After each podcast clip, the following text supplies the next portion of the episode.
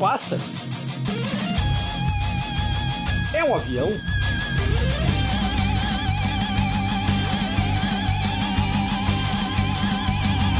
Não! É um tijolão?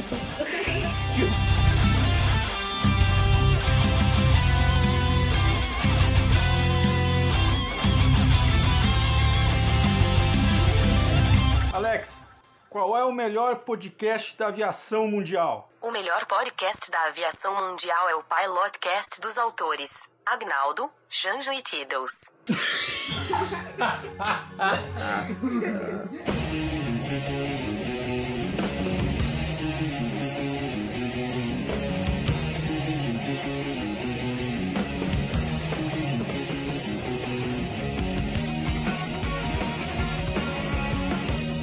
Muito bem, estamos de volta. Episódio número 20. número 20, é exatamente.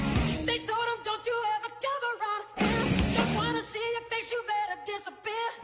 The fire's in their eyes and their words are really clear. So beat it, just beat it, beat it. You que eu tava lendo esses dias uma revista, uma revista sobre podcast lá dos Estados Unidos, que a maioria dos podcasts, eu tô falando podcast de verdade, podcast raiz que nem a gente faz aqui, com conversa, trilha sonora, não esses mesa cast aí com um canalzinho do YouTube, isso aí, isso aí não é podcast. Podcast é esse que a gente faz aqui. E eu tava lendo que a maioria dos podcasts são feitos não passam, a maioria deles não passam do episódio 20, não chegam ao episódio 20. Então, nós aqui hoje estamos gravando o episódio número 20 desse podcast. Então, beleza, já estamos aí com uma uma sobrevivência elevada do nosso podcast aí. Muita gente achou que era fogo de palha e tal. Então aí no episódio número 20. E neste episódio de hoje, nós vamos ao espaço. A gente vai pro espaço, exatamente. E o que, do que, que a gente vai falar hoje?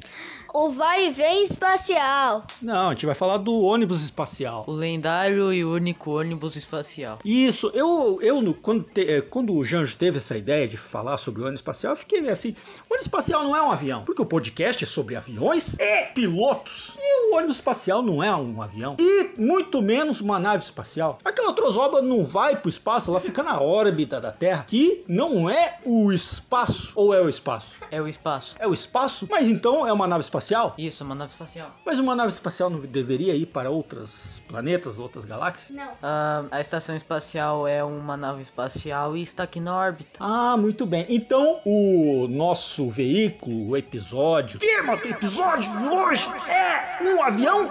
Ah, mais ou menos. Então, é o seguinte: o ônibus espacial, tô brincando aqui com eles, mas o ônibus espacial, né, ele veio, é uma ideia de um veículo reutilizável, né? Porque antes, né, antes do ônibus espacial, pessoas e cargas eram colocadas no espaço por cápsulas, né? O que hoje voltou a ser, né? Não, não deixa, né, a- as naves da SpaceX são cápsulas, né? São cápsulas, né? São controláveis, porém são cápsulas, né? Elas, né? Elas voltam e, e caem na Terra, caem no mar, né? Cai ali com paraquedas, boia, que era a tecnologia antes do ônibus espacial. Então parece que a gente andou para trás, não é? Parece? Sim, foi uma, um- foi uma regressão terrível. Então beleza. Então me explica o que que é o ônibus espacial. Antes do ônibus espacial, tinham que construir novos foguetes para cada missão. O ônibus espacial alterou isso. Certo, a gente falou aqui do, do- dos veículos hoje lançados pela SpaceX, enfim, outras aí, que não são, são reutilizáveis, né? São, né? Inclusive, os foguetes são reutilizáveis hoje, né? Os foguetes retornam, depois do lançamento retornam e pousam, né? Uma coisa, inclusive, incrível de se ver. Quem ainda não viu, veja, que é uma coisa impressionante. Na verdade, os foguetes eram. Eles caíam, pousavam no Oceano Atlântico, eram, eram rebocados e anali ah, revisados para ver se não tinha algo de errado, que teve na maioria das vezes. A corrosão dos anéis de vedação. E eles são de fato reutilizáveis. O ônibus espacial, né, como era montado, vocês devem ter na memória de vocês aí, é, o ônibus espacial era montado em cima daquele, era, aquele, aquele cilindro laranja, é um tanque, né? Sim, o tanque de combustível que carrega oxigênio líquido e hidrogênio líquido. E os booster era aquele aqueles dois foguetes que ficavam do lado do tanque, né? Isso, os foguetes auxiliadores não usavam combustível do tanque. Eles tinham combustível sólido. O nome deles eram Solid Rocket Boosters. Entendi. Então, aquele cilindro laranja, ele tinha, ele tem, não tinha, né, porque não é mais usado. Ele tinha o combustível dos foguetes do ônibus espacial, certo? Isso, do orbitador. E os booster, aqueles dois foguetes que ficavam do lado do tanque, aqueles eles utilizavam outro tipo de combustível. Sim, sim, combustível sólido. Combustível sólido, ok. Então, essas naves espaciais, né, existiram vários, existiram vários, né, ônibus. É, ao todo foram cinco ou seis, eu não lembro agora. Cinco e com a destruição de dois ficaram três. Ah, entendi. Então, é, dois perderam, o Challenger e o Columbia. Columbia. E exatamente, o Challenger, uma explosão em 86 e o Columbia foi Em uma desintegração na reentrada em 2003. em 2003. A partir de 2003, eles pararam de voar ou foram aposentados depois? Não, eles foram aposentados em 2011. O nome do tanque externo é, em inglês é External Tank. External Tank. Ah, ok. Muito bem, Tidos. Muito obrigado por lembrar da gente aqui sobre os termos. Você está ouvindo Pilotcast.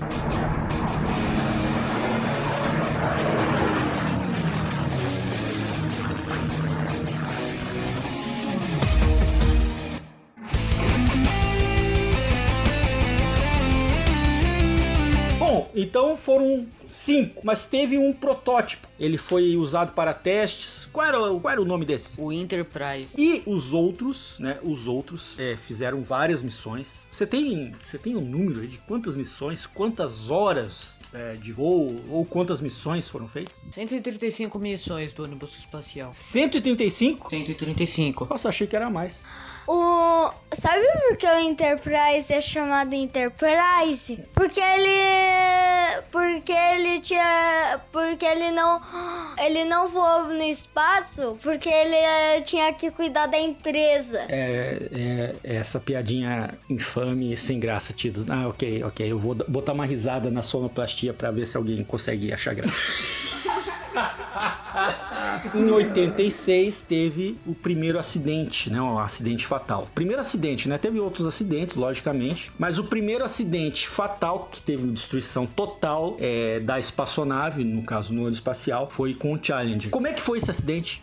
O, a causa do acidente foi um- uma corrosão no anel de vedação do SRB, o booster, porque a degradação do anel de vedação foi causada pelas temperaturas abaixo de 0 graus Celsius. Certo, essa vedação, é, eu tava lendo, ela foi um componente, o anel de vedação foi um componente muito mal projetado, é muito mal projetado. Foi o típico trabalho de sexta-feira, 16 horas lá, às 5 da tarde, o pessoal querendo é, falar sextou e tal. Esse foi um trabalho às pressas que o pessoal fez, os engenheiros lá da Morton, alguma coisa assim, que eram os fabricantes dos boosters. Esse pessoal ele fabri- eles fabricaram, eles projetaram esses anéis aí de uma forma muito, digamos assim, bagaceira, né? Pra não dizer outra coisa. E o pior, além de ser mal projetado, eles empurraram com a barriga e vários, várias missões, foram ao todo 135 missões. Lógico, depois do Challenger teve um, teve aí um- uma modificação, né? Depois do episódio do Challenger, logicamente, modificaram esse componente. Mas antes, antes, eles voaram muitas vezes com esses anéis de vedação e o cagaço era tanto que isso os engenheiros relatando, os engenheiros da empresa que fabricavam os boosters, que a cada lançamento eles prendiam a respiração. Você tem fundamento um negócio desse?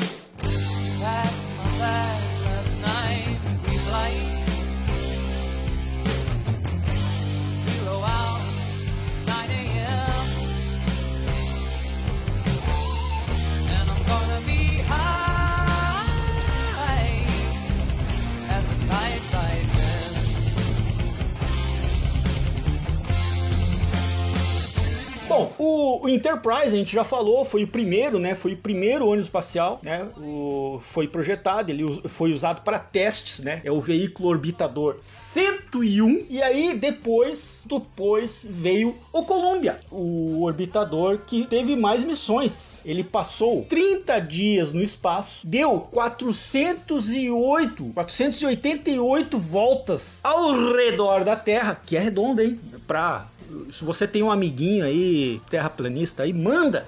Manda esse episódio pra ele lá, porque ele o aqui tá aqui, tá documentado. Deu 408 voltas ao redor do globo terrestre. E a espaçonave pesava 3.600 toneladas, tá? Eu não sei se esse é o peso vazio ou é o peso com carga, né? Carga útil.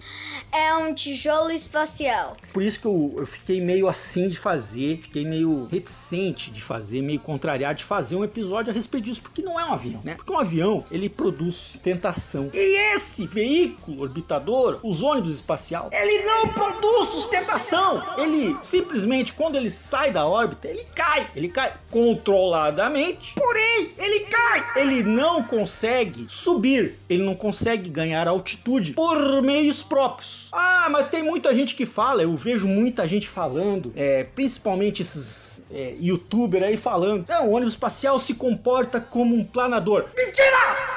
O ônibus espacial jamais deve ser considerado um planador, porque um planador, ele, com a sua velocidade e suas asas, produzem efeitos aerodinâmicos que eles conseguem subir na atmosfera sem motor. O ônibus espacial não. É uma pedra. Ou, como bem disse o Tidus, um tijolo. E você sabe, e você sabe que se você pegar um tijolo aqui, estando na Terra, se você pegar um tijolo e uma pena e soltar elas juntas a um metro de altura, é, qual é que vai chegar primeiro no solo? O tijolo. Agora, se você fizer esse experimento, o mesmo experimento, por exemplo, na Lua, onde praticamente não há uma atmosfera, tem a gravidade da Lua que é muito menor, porém está no vácuo. Se você fizer esse experimento do tijolo e da pena no vácuo, qual você acha que vai chegar primeiro no solo? Dois. Os dois, porque a aceleração da gravidade ela atua igual nos dois corpos, independente da massa do corpo.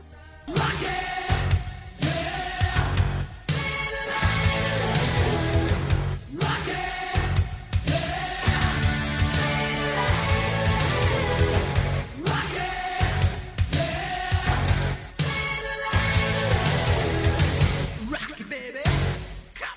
eu estava falando, o tijolo, que a gente apelidou aqui de tijolo, o ônibus espacial, ele cai, ele vem caindo controlado, lógico, vem controlado. Ele tem asas, né? Pequenas, né? Para o tamanho dele e para o peso, mas ele tem asas e ele consegue controlar e vem com pouso controlado. Me explica agora como é que funciona esse pouso dele. Bom, ele, ele vem lá do espaço, atravessa a atmosfera terrestre, com a, com a mano... ele vem de barriga, ele atravessa a atmosfera terrestre, faz a reentrada assim de barriga. A, além de ele, dele fazer a reentrada de barriga, ele faz de lado. O nome em inglês disso é Ben Kangle. Eu não sei o nome em português. Depois de ter feito o Ben Kangle, ele se alinha feito um avião. E de acordo com os vídeos que eu vi, o ônibus espacial voa até bem. Ele voa bem. Na verdade, ele cai bem, né? Ele cai bonito, ele vem rápido, né?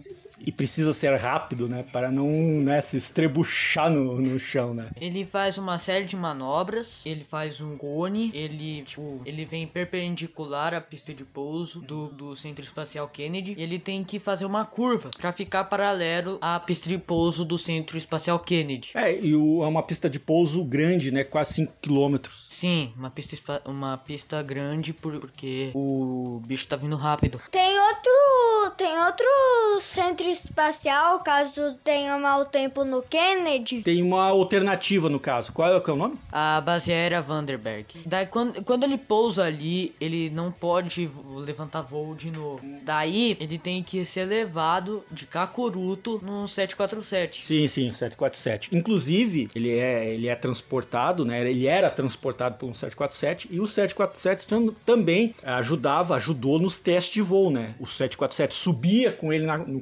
Carcuruto e de lá soltava, não sei quando, qual é a altura, mas devia ser uma altura bem grande, soltava o, o, o ônibus espacial do Carcuruto e esse veio para voos de teste, de pouso várias vezes aí antes da, da primeira missão. Isso.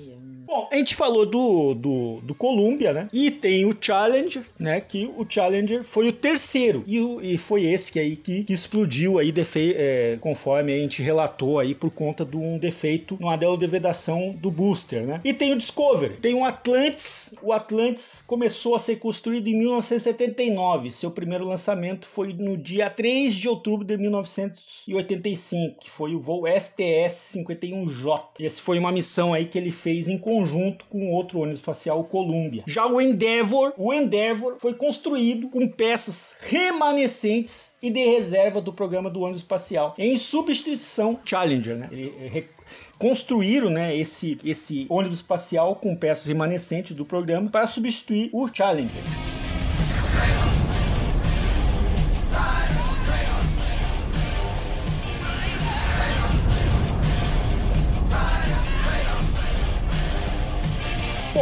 Outro acidente com o Columbia. Inclusive, o Columbia era o ônibus espacial mais pesado. Por que ele era mais pesado? Porque ele tinha construíram é, dentro dele, dentro daquele compartimento de carga, construíram uma parte, um, um tipo de um, uma cabine pressurizada. Essa cabine pressurizada foi projetada e foi inventada para estar ali para caso um resgate, né? Precisar fazer um resgate no espaço, na estação espacial Mir, que antes tinha a estação espacial Mir, ou na estação espacial internacional. Sobre o acidente, o outro acidente ocorreu com o Columbia. E aí, como é que foi esse acidente? Esse acidente foi diferente do Challenger. Sim, esse acidente foi na reentrada, um defeito no escudo térmico. Esse aí foi um defeito no escudo térmico do próprio ônibus espacial. E aí, o que, que aconteceu? Bom, durante o lançamento, um pedaço de isopor, eu acho, se separou do tanque externo e bateu na asa. E isso estragou o escudo térmico na região da asa esquerda. Quando aconteceu, soltou essa peça e bateu na asa, né? E, e danificou o escudo térmico. O,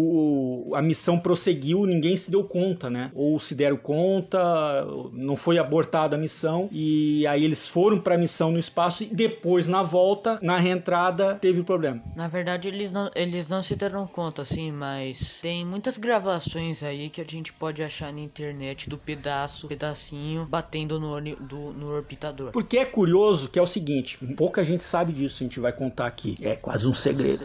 Mas cada missão do ônibus espacial, ele tem uma certa altura em um certo tempo que o ônibus espacial, enquanto está subindo, pode abortar a missão, pode abortar a missão e o ônibus espacial soltar seu tanque, soltar os boosters, né? Solta o booster e o tanque e ele pode retornar da onde está para a Terra. Ele pode ter a sua missão abortada. Nesse caso, eh, eles não devem ter visto, né, a parte soltando e batendo, danificando a parte da asa, né, que protege aí o escudo térmico, né? Isso, esse acidente, sete astronautas morreram. Foi um dos motivos que o ônibus espacial acabou. Teve outro ônibus espacial ah, construído pela União Soviética. Ah, sim, o ônibus espacial da União Soviética. Mas esse eu vou deixar pro Tidos, né? O Tidos a gente sabe que é meio russo, então vamos deixar para ele falar a respeito deste ônibus espacial russo.